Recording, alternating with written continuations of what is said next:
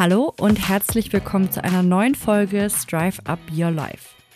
Heute zu Gast Ines von Jagemann. Sie ist CEO bei Lidl Digital und leitet dort 2500 Mitarbeitende. Entscheidungen zu treffen gehört zu ihrem Alltag. Wie aber sollte man bei wichtigen Entscheidungen vorgehen? Wen sollte man zu Rate ziehen? Wie geht man damit um, wenn man Entscheidungen bereut? Und vor allem, wie enable ich andere, entscheidungsfreudiger zu sein und Verantwortung zu übernehmen? Über all das spricht unsere Herausgeberin Katharina Wolf diese Folge mit ihrem Interview. Von mir erhaltet ihr wie immer in unseren Rubriken Worth Knowing, People of Interest und Brain Food zum Start direkt ein paar News und Personalien aus der Wirtschaftswelt. Und damit geht es jetzt auch direkt los. Worth Knowing. Eine neue AOK-Studie hat ergeben, dass rund fünf Krankheitstage pro Jahr und Mitarbeitenden weniger anfallen, wenn Beschäftigte ihr Unternehmen als sozial verantwortlich einstufen. Darüber hat der Spiegel berichtet. Ein Unterschied macht diese Einstufung auch in der Leistungsbereitschaft. Rund 97 Prozent der befragten Beschäftigten, die ihrem Arbeitgeber eine besonders hohe Unternehmensverantwortung attestieren, würden sich selbst als Leistungsbereitschaft bezeichnen.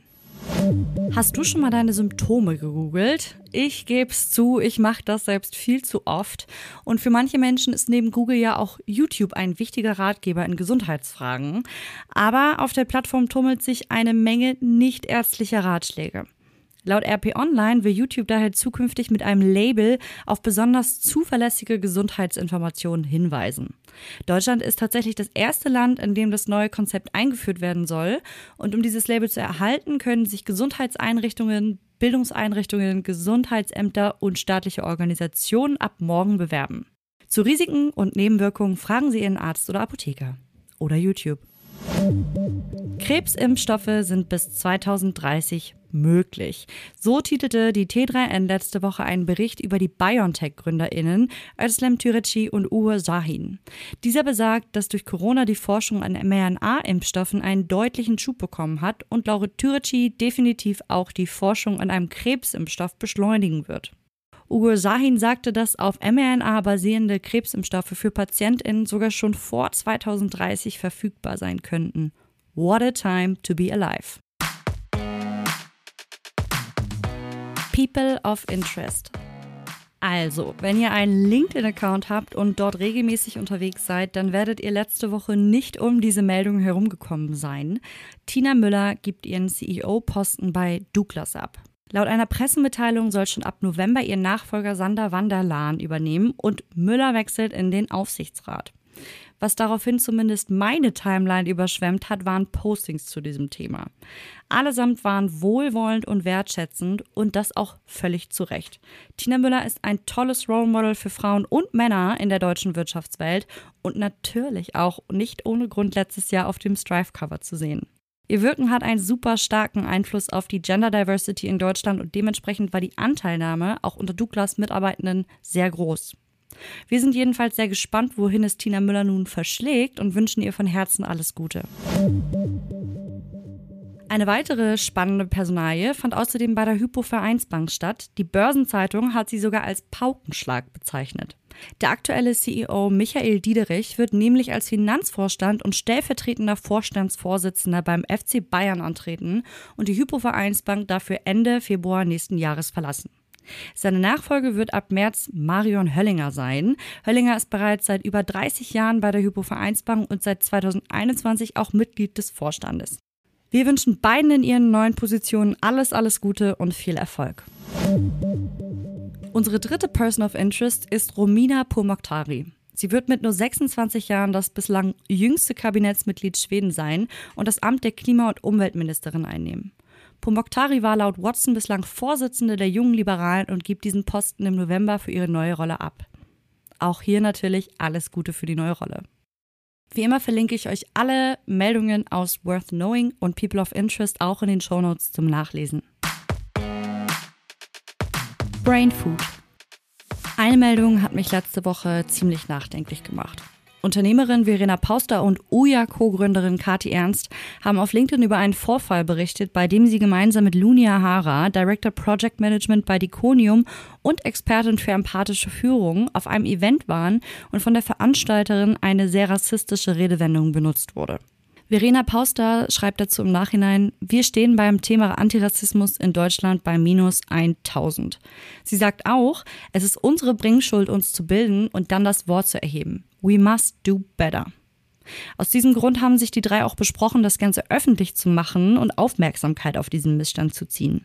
Und genau das möchte ich unterstützen, indem ich die Story hier wiedergebe und unsere Brainfood-Kategorie für ihre Buchtipps nutze, die zum Thema Antirassismus aufklären und Menschen auf ihrer Reise zu einer wirklich antirassistischen Gesellschaft unterstützen.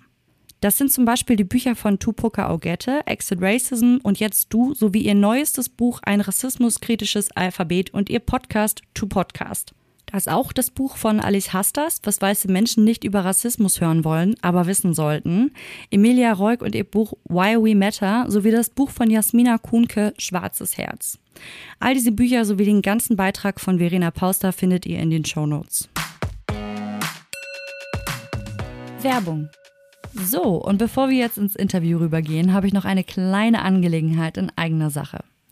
Wie ihr wisst, erscheinen wir mit dem Strive Magazine sechsmal jährlich. Mit einem Jahresabo sicherst du dir die Möglichkeit, alle Ausgaben bequem nach Hause zu erhalten. Und top bekommst du das E-Paper zur neuesten Ausgabe eine ganze Woche vor offizieller Erscheinung in dein digitales Postfach. Im Jahresabo inbegriffen sind außerdem zwölf jährliche Masterclasses, also intensive Learning Sessions mit ExpertInnen aus allen möglichen Bereichen der Wirtschaft. In unseren kommenden Masterclasses lernst du zum Beispiel, wie du herausfindest, welche Karriere wirklich zu dir passt, wie du souveräner präsentierst, woran du einen Burnout erkennst und vor allem, wie du ihm vorbeugen kannst. Werde jetzt Teil der Strive Community und profitiere sofort von allen Vorteilen. Den Link dazu findest du in den Show Notes. Ende der Werbung.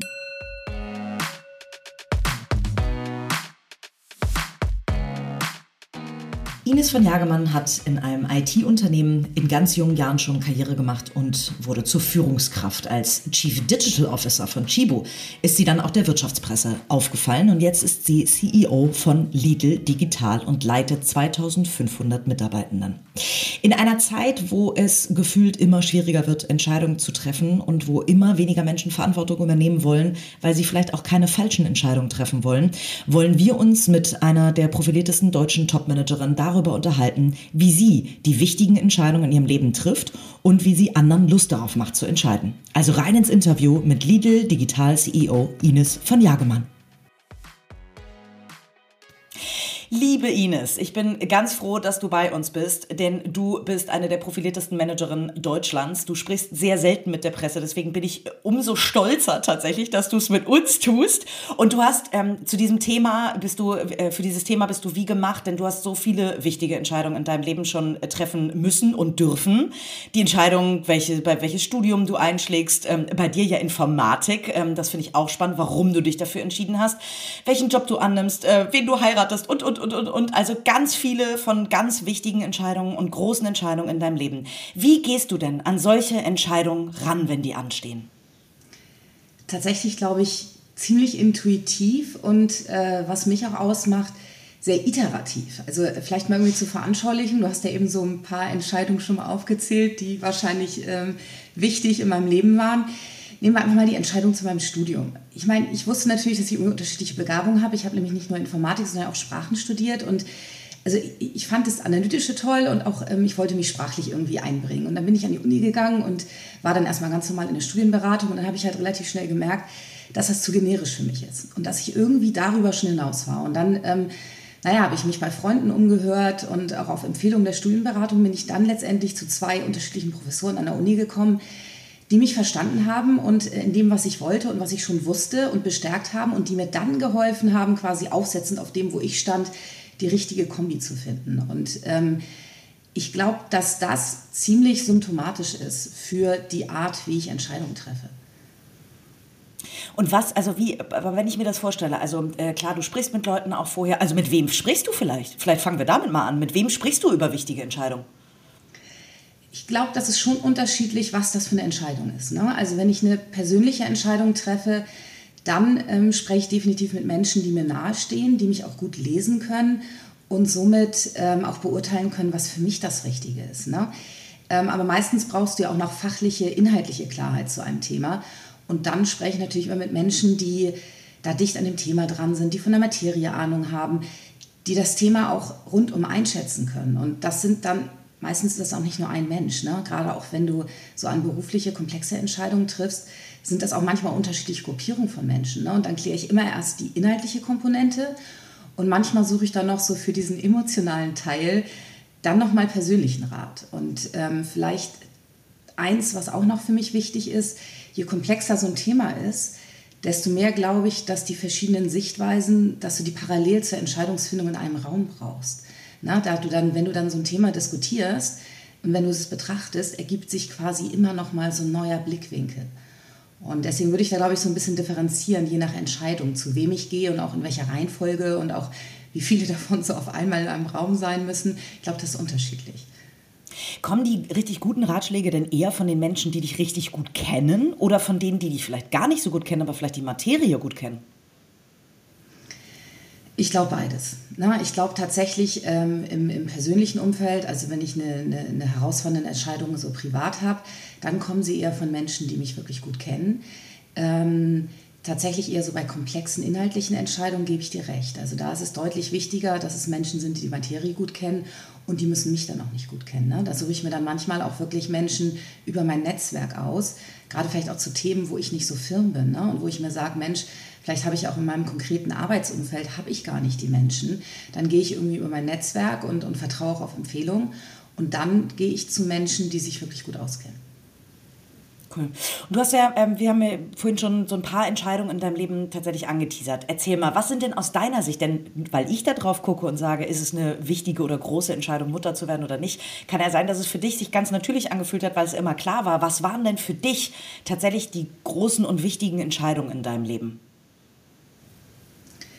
Also die, ich würde sagen, groß und wichtige Entscheidung, ähm, definitiv, auch gerade wenn man so guckt, was ist mal eine berufliche wichtige Entscheidung, was ist vielleicht auch eine private wichtige Entscheidung, dann habe ich da schon zwei in Kombi. Ne? Es war schon die Entscheidung, dass ich meinen Weg äh, im, im, Beruflichen so gehe, wie ich ihn gehe, also wirklich so mit ganzem Herz äh, und auch voller Haut und Haar irgendwie dabei zu sein und dann aber trotzdem Mutter zu werden. Und da muss man natürlich auch ganz klar sagen, dass ich diese Entscheidung nur so treffen konnte, weil ich mich vorher dann mal entschieden habe für meinen Mann und äh, wir auch für unser Leben. Und er mich natürlich unterstützt und ich dann deswegen auch diese Entscheidung so treffen konnte, trotzdem auch Mutter zu sein, was natürlich nicht immer so leicht vereinbar ist. Und äh, solche Entscheidungen triffst, also klar, Mutter zu werden triffst, hast du nicht alleine getroffen, das hast gerade schon dein, dein Mann erwähnt. Gerade wenn man Entscheidungen zusammen dann treffen muss, kann das ja ein ganz schwieriger Prozess sein. Das haben wir im Privaten, das haben wir aber auch in, äh, in Management-Teams, Co-Founder, die sich miteinander abstimmen müssen. Wie gehst du denn daran, wenn du mit jemandem zusammen entscheiden sollst? Ähm, erstmal ganz doll mit deiner Meinung oder wie gehst du daran? Also ich habe also ich bilde mir schon vorher irgendwie eine Meinung, bevor ich dann auch in ein direkte, direktes Gespräch gehe. Ich glaube, dass das wichtig ist, für sich schon mal gefestigt zu sein, gerade wenn es auch große herausfordernde Themen sind, dass du deinen eigenen Weg schon irgendwo kennst. Aber dann ist es mir unheimlich wichtig, gerade auch wenn ich weiß, dass es vielleicht ein polarisierendes Thema ist, dann ist es mir unheimlich wichtig, auch die Meinung von der anderen Seite oder auch von, von den anderen Stakeholdern zu kennen. Weil ähm, ich habe festgestellt, dass ähm, naja, vielleicht kenne ich nicht alle Seiten und vielleicht brauche ich dann noch so ein paar Puzzleteilchen, um dann auch wirklich gemeinsam die beste Entscheidung treffen zu können. Ne? Und das ist vielleicht so ein zweiter Punkt. Du hast ja eben gefragt, wie gehst du daran und wie triffst du dann letztendlich, ich würde mal sagen, die finale Entscheidung. Ne? Das erste ist für mich eine Meinungsbildung. Das brauche ich auch für mich, damit ich in, in so eine Diskussion, manchmal vielleicht auch eine Konfrontation äh, irgendwie ganz gut reingehen kann. Aber diese finale Entscheidungsfindung, die sollte dann unbedingt gemeinsam erfolgen. Was glaubst du, was war die schwerste Entscheidung in deinem Leben? Ich habe mir gedacht, dass du mich das heute fragst. ich habe tatsächlich, ich habe da wirklich drüber etwas länger sinniert und fast schon meditiert, würde ich sagen. Und ähm, das ist ganz interessant, mir ist da tatsächlich keine einzige eine Entscheidung eingefallen. Und dann habe ich darüber nachgedacht, warum ist denn das eigentlich so? Weil ich habe natürlich mit Sicherheit auch ähm, schwere Entscheidungen getroffen. Ähm, und ich glaube, das hängt auch damit zusammen, wie ich an so eine Entscheidung reingehe.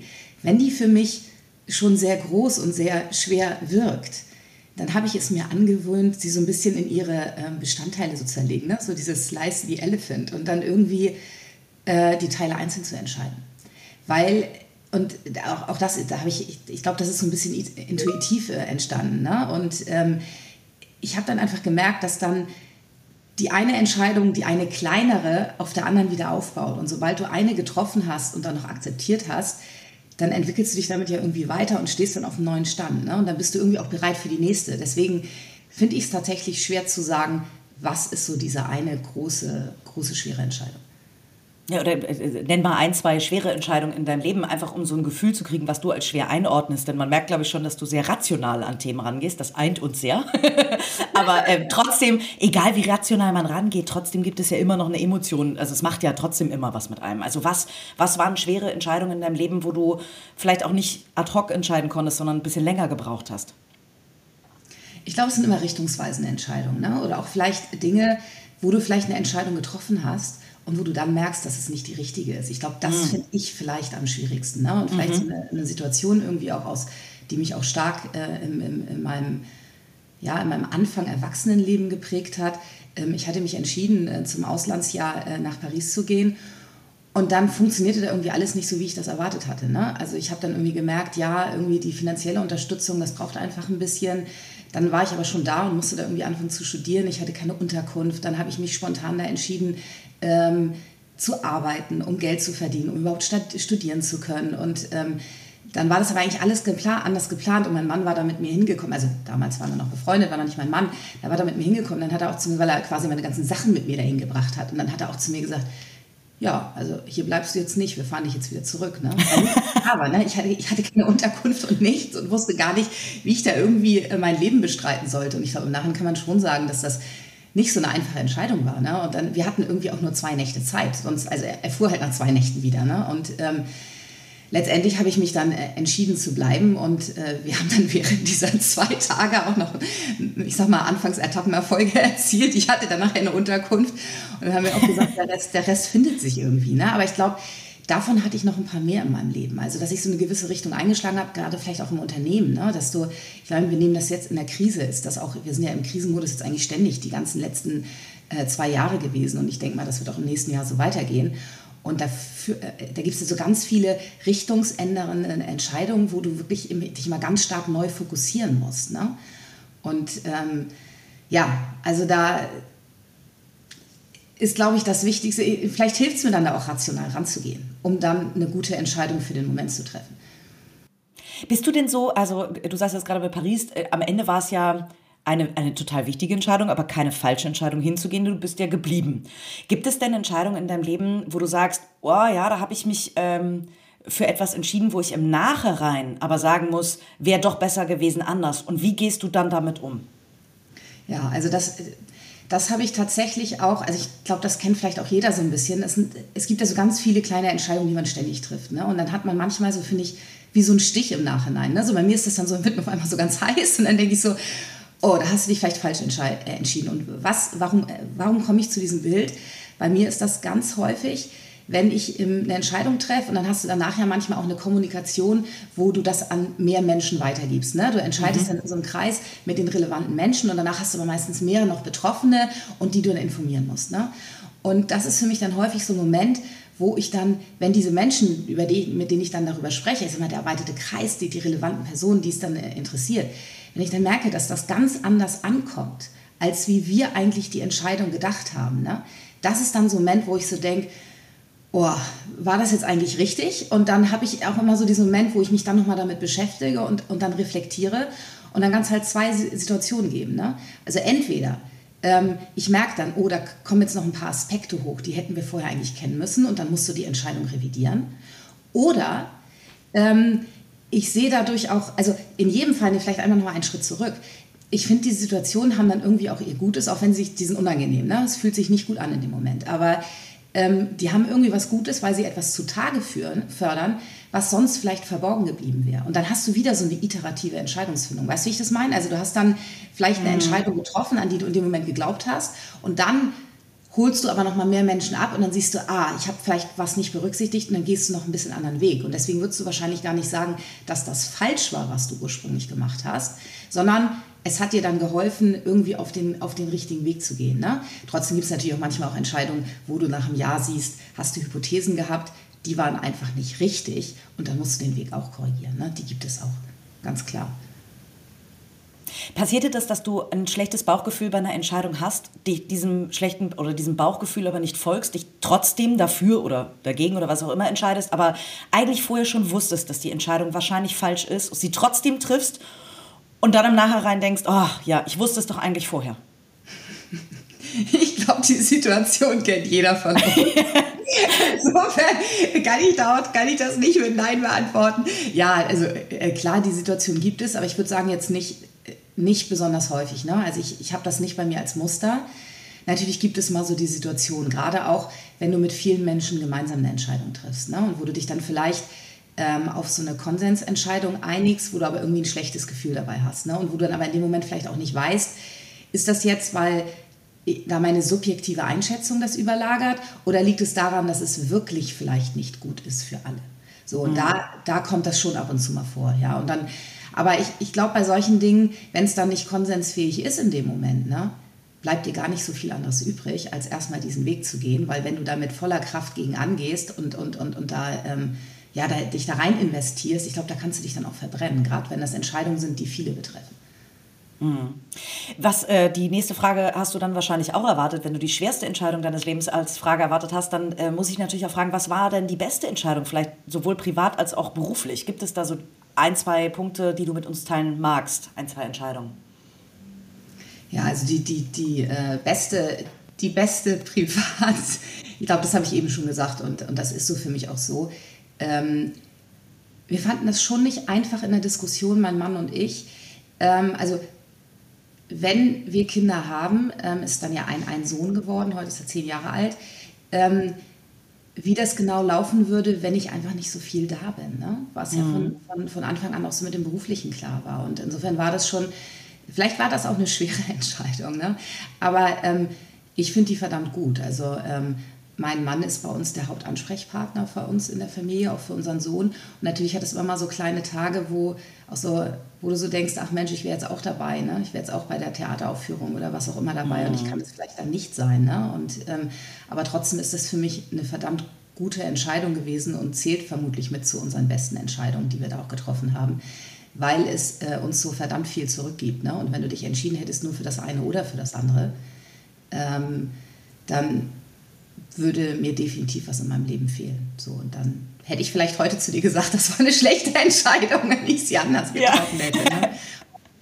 ähm, und ich meine, im Business? So, Achso, sorry. Mhm. Im Business, nee, im Business, ähm, klar hast du, glaube ich, inhaltlich äh, welche auch auf, auf, auf die ich auch stolz bin, ne? aber ich glaube, die kann man immer schlecht bewerten, wenn man da nicht so dabei ist. Nur wenn es vielleicht schwierig, das hier als Beispiele zu nennen.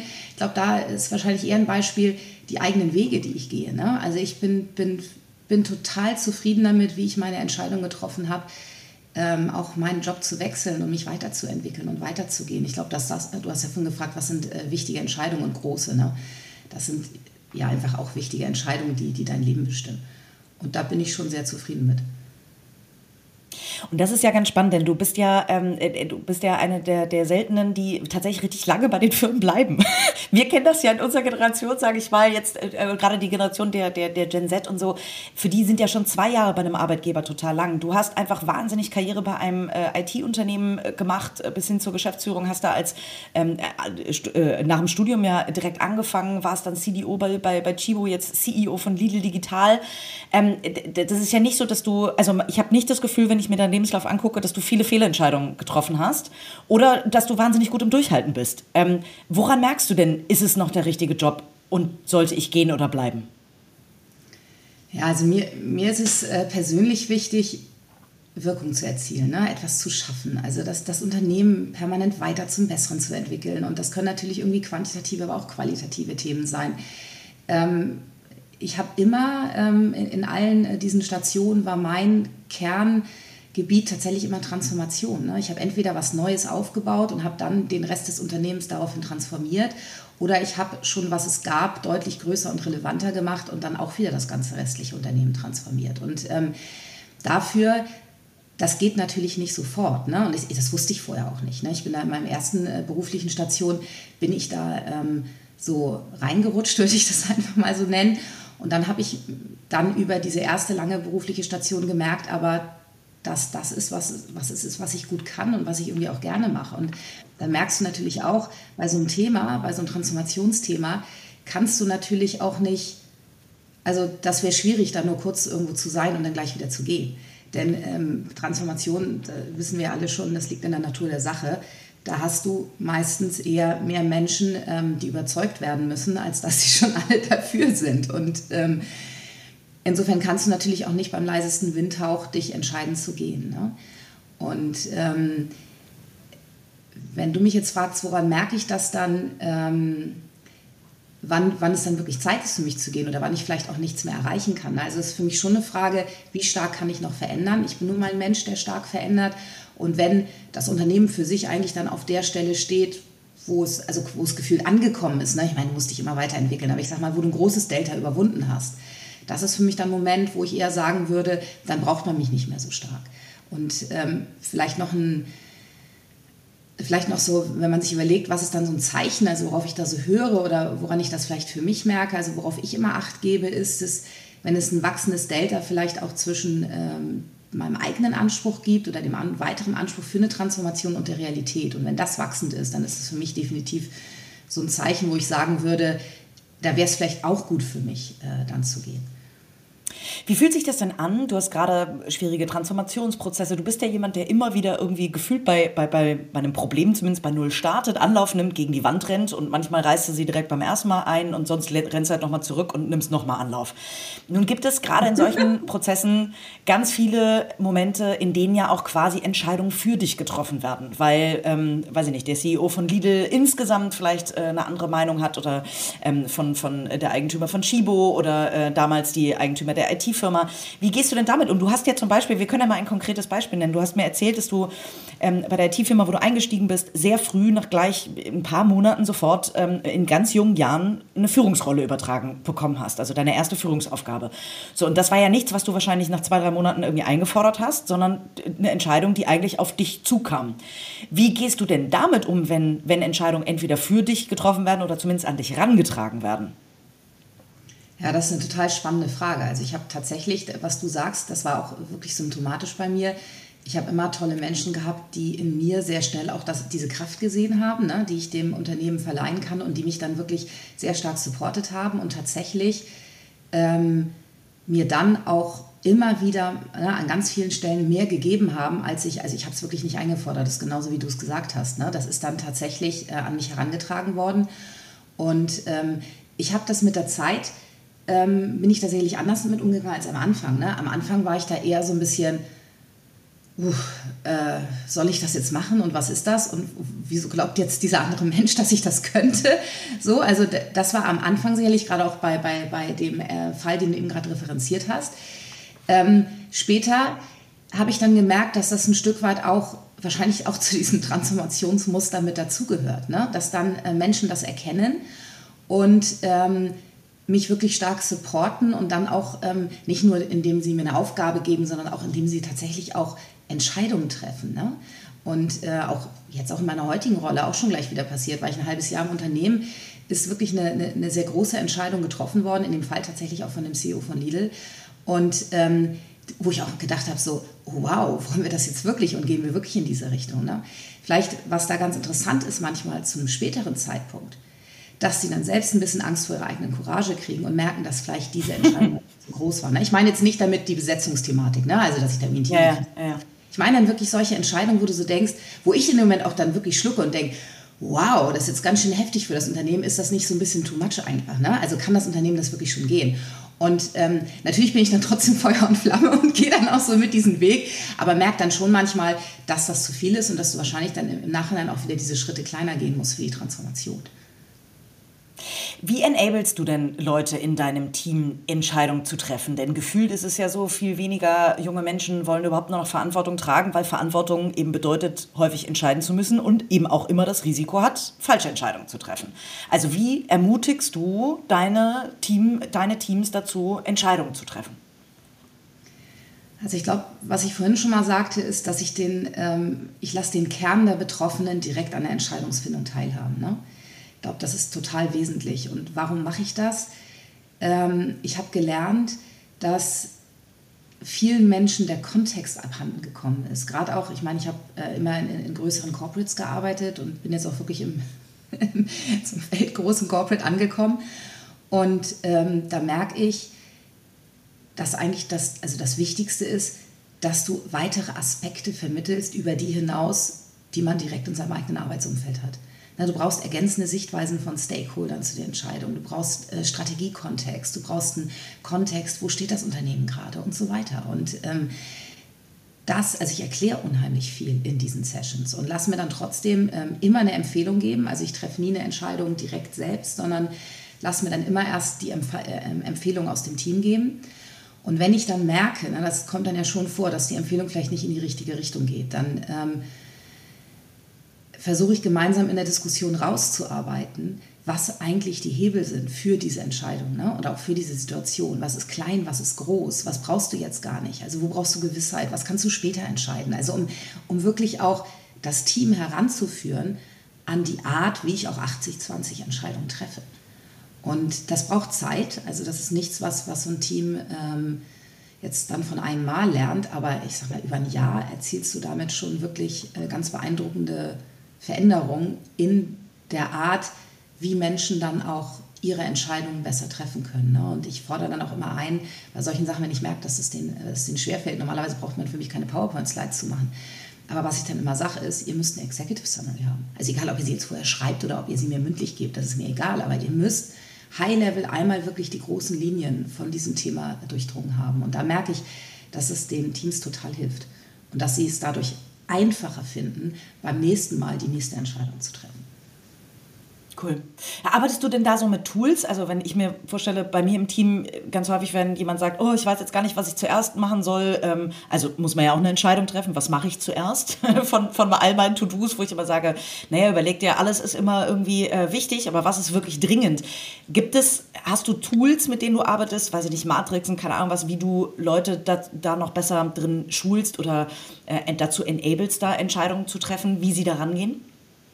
Ja, wir arbeiten schon mit Tools, vielleicht nicht so im eigentlichen Sinne, also jetzt im IT-technischen Sinne, ne? also das haben wir auch, aber ähm, mit Tools eher, die den Rahmen vorgeben. Also eher, wie du sagst, so mit Metriken oder so. Ne? Was ich merke ist, ähm, vielleicht auch, ich meine, warum fällt es denn den Leuten schwer, Entscheidungen zu treffen? Das liegt ja nicht daran, dass die alle, also am Intellekt liegt es auf gar keinen Fall und es liegt nicht daran, dass sie keine Ahnung haben oder so, sondern es liegt ähm, meines Erachtens nach so an zwei Dingen.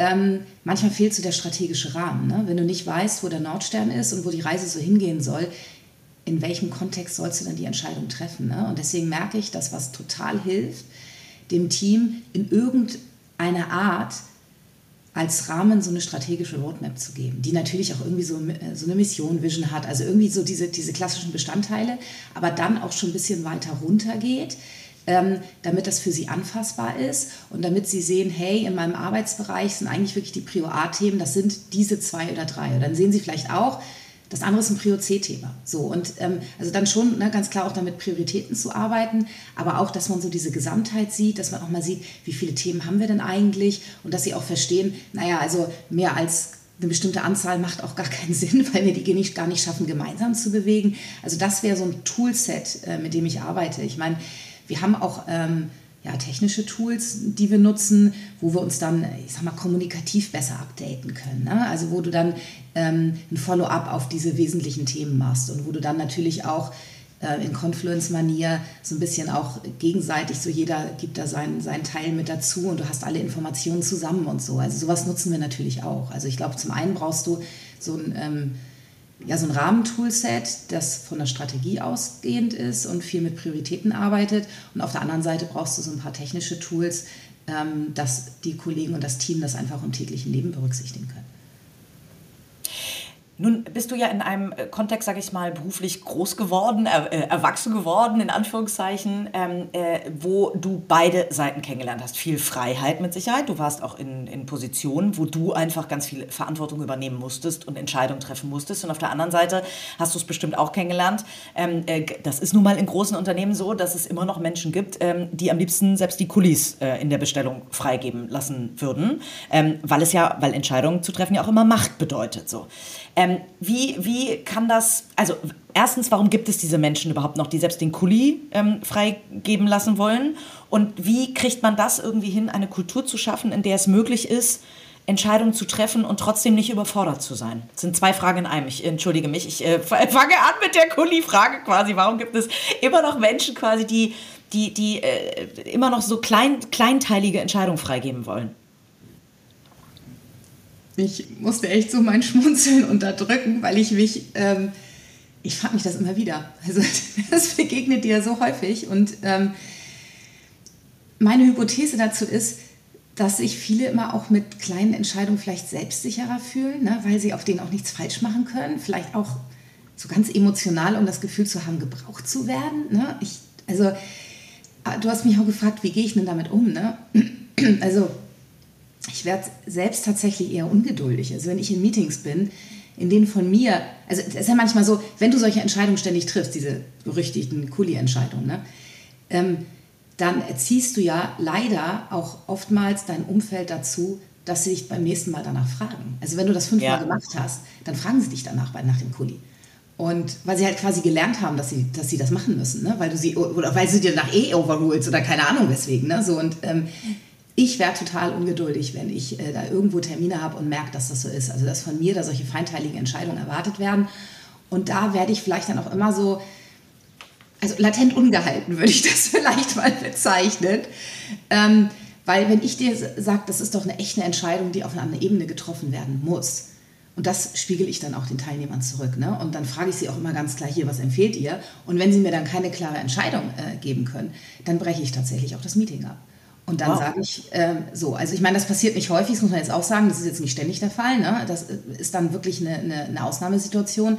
Aber wenn das so ist, mache ich das, weil, ähm, und ich weiß nicht, willst du die andere Frage nochmal stellen? Ich hätte sie noch im Kopf, ich würde es sonst. Ja, nein, genau. Oh. Es ist, also mir, weil diese Kuli-Entscheidung, die gibt es ja nicht mehr überall, aber wie schafft man es denn, dass man eine Kultur schafft, in der beides möglich ist? Das hast du fast ein bisschen mitbeantwortet, dass es nämlich beidseitig ist. Die, die die Entscheidung vielleicht nicht mehr treffen wollen, aber auch die, die eben einfordern, dass diese Entscheidung oder die, die es zur Gewohnheit machen, dass diese Entscheidungen auf höchster Ebene die kleinste Entscheidung getroffen werden. Genauso würde ich das sagen. Und ich, ich hätte nur noch vielleicht noch einen anderen Aspekt, den habe ich jetzt eben vorher noch nicht mhm. ausgeführt. Ich meine, die Frage ist ja auch immer, wenn du es jetzt auf, auflösen willst, ne, dann musst du dich auch immer fragen, wie ist ein Unternehmen da eigentlich reingekommen, was ist da eigentlich passiert. Ne? Und dann ähm, musst du quasi, also ist es sinnvoll, da, dagegen zu arbeiten. Und ähm, was ich da ähm, wahrnehme, ist, dass äh, schon auch die, die, dieses Thema, wie gehst du mit Fehlern in einem Unternehmen um. Ne? Also das eine ist so diese Kuli-Thematik und das andere ist, ähm, wenn vielleicht auch im Unternehmen so dieser ganz klare strategische, gesamtheitliche Rahmen fehlt oder vielleicht auch mal, wenn es ein Unternehmen ist, wo du häufiger mal so einen Richtungsschwenk hast, was es ja auch äh, häufiger gibt, als man denkt, ähm, dann sind ja so ein bisschen ja Fehlentscheidungen vorprogrammiert ne, in den Teams, muss man schon so sagen. Ne? Und dann ist es schon eine Frage, wie so ein Unternehmen dann auch mit diesen ja, vermeintlichen Fehlern, wie immer du das jetzt nennen willst, oder auch falschen Entscheidungen, die in der Vergangenheit getroffen äh, wurden, äh, umgeht. Und wenn die personifiziert werden, dann ist es natürlich schwierig für so einen Menschen, der da vielleicht eine Entscheidung getroffen hat, beim nächsten Mal dann mutig voranzugehen und wieder eine Entscheidung zu treffen. Ne? Und deswegen glaube ich, das gilt es zu berücksichtigen und äh, ja, die Menschen zu stärken ne? und das Team zu stärken. Und äh, wenn dann wirklich mal so, so ein Richtungswechsel passiert, was ich überhaupt nicht schlimm finde und was auch völlig normal ist, den irgendwie gemeinsam anzugehen und auch dann darauf zu achten, auch wenn es vielleicht eine schwierige Kommunikation ist, ne, dann vielleicht auch bei der Kommunikation mit dabei zu sein und so weiter, ne, um, um, um, um dann genau den Entscheidern, die, um, um denen ja den Rücken zu stärken und denen zu helfen, dann beim nächsten Mal oder auch allen zu erklären, Mensch, war vielleicht in dem Zeitpunkt auch eine gute Entscheidung. Das, das gibt es ja auch ganz häufig. Ne? Du triffst eine Entscheidung, die ist zu dem Zeitpunkt richtig. Ein Jahr später sieht sie halt nicht mehr ganz so gut aus, weil du halt andere Sachen gelernt hast. So, und, und da alle auf diesem Weg mitzunehmen, ist wichtig, um dann eine Kultur zu schaffen, in der die Menschen auch einfach entscheidungsfreudiger sind. Wir sind ja seit zweieinhalb Jahren in einer Dauerkrise, in einer Multikrise fast mittlerweile. Ähm, und du hast gerade gesagt, ne, dass die Leute auch sich trauen, diese Entscheidungen zu treffen, sie dazu zu bringen. Ich glaube ja, dass in Krisen noch wahrscheinlich schneller entschieden werden muss als äh, sonst, weil eben eine Krise meistens äh, einfach nur die ja, Probleme einfach vervielfältigt. Ähm, wie, wie hat sich das verändert? Hat sich deine Entscheidungsfindung in den letzten zweieinhalb Jahren verändert? Hat sich das im Unternehmen verändert? Und was hat das mit dir gemacht? Ich finde schon, dass sich das tatsächlich äh, verändert hat, äh, weil das genauso ist, wie du sagst. Also die, du hast eine Beschleunigung, ne? also du, du bist dann, ähm, du hast einen, einen stärkeren äh, exogenen Zwang, dich zu entscheiden. Ähm, und das kann, also das kann gut oder schlecht sein. Ne? Das hängt, glaube ich, viel davon ab, in welchem Umfeld du bist und wie, wie Menschen tatsächlich damit umgehen. Ähm, das kann was sehr Positives sogar haben, weil du dich natürlich bei großen Herausforderungen, die lassen uns äh, besonders fokussieren. Ne? Und auch dann manchmal diese Iterationen, von denen ich vorhin gesprochen habe, die du manchmal brauchst, um eine gute Entscheidung zu finden, die lassen, sie uns, also lassen uns einfach schneller iterieren. So, und wenn du ein Umfeld hast, mit dem du das machen kannst, dann kannst du sogar ähm, richtig stark werden in so einer Krise. Und das, ich glaube, das, also das sehen wir im Moment ja auch an diesen letzten zwei Jahren. Du siehst Unternehmen, die genau so mit dieser Situation umgehen und die vielleicht vorher auch gar nicht so in ihrer Veränderungsgeschwindigkeit gar nicht so hoch waren, aber die richtig akzeleriert sind in der Krise. Und dann siehst du andere, die sich sehr schwer damit tun, die kein Zutrauen dazu haben, die Entscheidung zu treffen und die vielleicht diese Chance dann nicht nutzen. Ne? Und das macht dann schon einen Unterschied aus. Ähm, aber ich bin der festen Überzeugung, dass du das als Chance nutzen kannst mal so ein bisschen in die Zukunft zu blicken. Welche großen Entscheidungen liegen denn in den nächsten, sagen wir mal, zwölf Monaten vor dir in einer Zeit, wo ja keiner so richtig planen kann? Ähm, aber im Konzern muss man das ja, sonst wird es wahrscheinlich ähm, ein schwieriges Jahr 2023. Was liegt denn in 2023 vor dir? Ja, also da, da wird es wird viele geben. Ne? Ich hatte es vorhin schon gesagt, wir sind ja wirklich in diesem, in diesem Permanentmodus äh, der Krise. Ähm, von der Pandemie über die, ähm, die Ukraine-Krise, dann ähm, ja, die Anstiege in den Transportkosten, die wir gesehen haben und jetzt die Energiekrise, Umweltkrise. Also es ist ja alles, also alles zusammen und ähm, es führt ja, in, in Summe führt es zu zwei Dingen, äh, die natürlich schwierig für die Wirtschaft sind. Zum einen äh, führt es zu einer extremen Kostensteigerung und zum anderen äh, führt es ähm, natürlich auch zu einer Konsumzurückhaltung. Ne? Und das ist in Kombination einfach wahnsinnig schwierig für die Wirtschaft. Und insofern weiß ich äh, natürlich, da der Weg, der da vor uns liegt, ist natürlich immer noch mal wieder neu äh, ranzugehen und zu schauen, wie fokussierst du dich, was musst du wirklich machen, worauf kannst du auch verzichten. Und das wird die ein oder andere schwierige Entscheidung für uns bedeuten, weil wir uns von Dingen trennen müssen, die eigentlich wahrscheinlich sogar wichtig und relevant wären. Und ähm, das sind natürlich die schwersten Entscheidungen. Ne? Also das ist gar nicht mal, dass man da unterschiedliche Auffassungen ist, wenn man da so eine Entscheidung trifft. Aber äh, da gibt es halt gewisse Opfer, die gebracht werden müssen, unternehmerisch, um äh, gesamtunternehmerisch erfolgreich sein zu können. Und das, ähm, das ist mir total bewusst und ich weiß, da, da wird es äh, einige Entscheidungen jetzt in den nächsten zwölf Monaten geben, die auch nicht einfach, die, die nicht einfach sein werden. Vielleicht ähm, einfacher, vielleicht sogar noch in der Entscheidung, weil es relativ klar dann auf der Hand liegt. Aber in der Umsetzung wird das schon Kräfte kosten. Ja, darüber könnten wir wahrscheinlich schon den nächsten Podcast machen, nämlich äh, was, was kommt denn nach der Entscheidung? die Umsetzung, die Execution. Dafür äh, könnte ich wahrscheinlich fünf Stunden noch mit dir reden, da bist du ähm, brillant tatsächlich. Ähm, Ines, wir haben schon wieder diese halbe Stunde rum, es ist Wahnsinn, ich weiß gar nicht, wie schnell das immer geht. Ähm, ich danke dir ganz doll für diese, äh, für, für einen kleinen Einblick in dein Privatleben, für einen Einblick in deine Entscheidungsfindung, äh, auch im Business. Ähm, ich äh, wünsche dir ein äh, gutes und glückliches Händchen fürs nächste Jahr, das brauchen wir, glaube ich, alle. Und ähm, ja, vielen, vielen Dank vor allen Dingen für, wirklich für deine Zeit. Ich danke dir ganz herzlich, Katharina, dass wir zu diesem schönen Thema sprechen konnten. Bis ganz bald. Ciao, ciao. Bis bald. Ciao. Dieser Podcast wird herausgegeben von Strive Publishing GmbH und produziert von Auf Wellenlänge. Dir hat diese Folge gefallen? Sehr gut.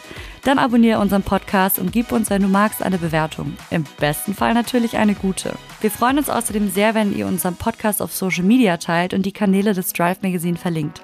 Bis zur nächsten Folge.